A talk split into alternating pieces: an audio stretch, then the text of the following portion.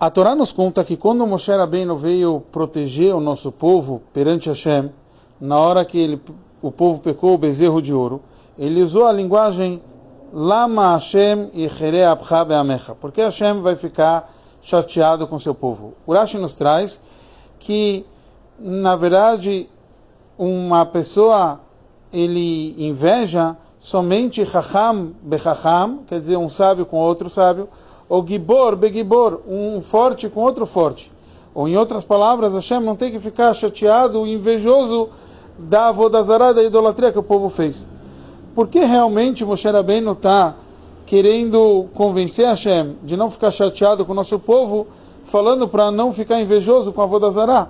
Teoricamente, ele deveria falar para não ficar invejoso com o assunto da do próprio pecado, deveria convencer sobre o pecado do povo de Israel. A resposta é que, na verdade, Moshe Rabbeinu, ele estava preocupado com a forma que Hashem estava reagindo. Ele quis acabar com o povo, não somente os pecadores.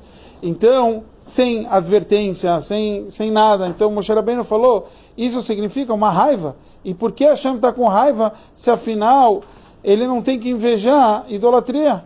Porque um sábio, ele só inveja outro sábio ou um forte, uma outra pessoa forte. Então não tem nada a ver Hashem ficar tipo tão nervoso com o povo de Israel por ter feito idolatria, porque idolatria não tem o verdadeiro valor.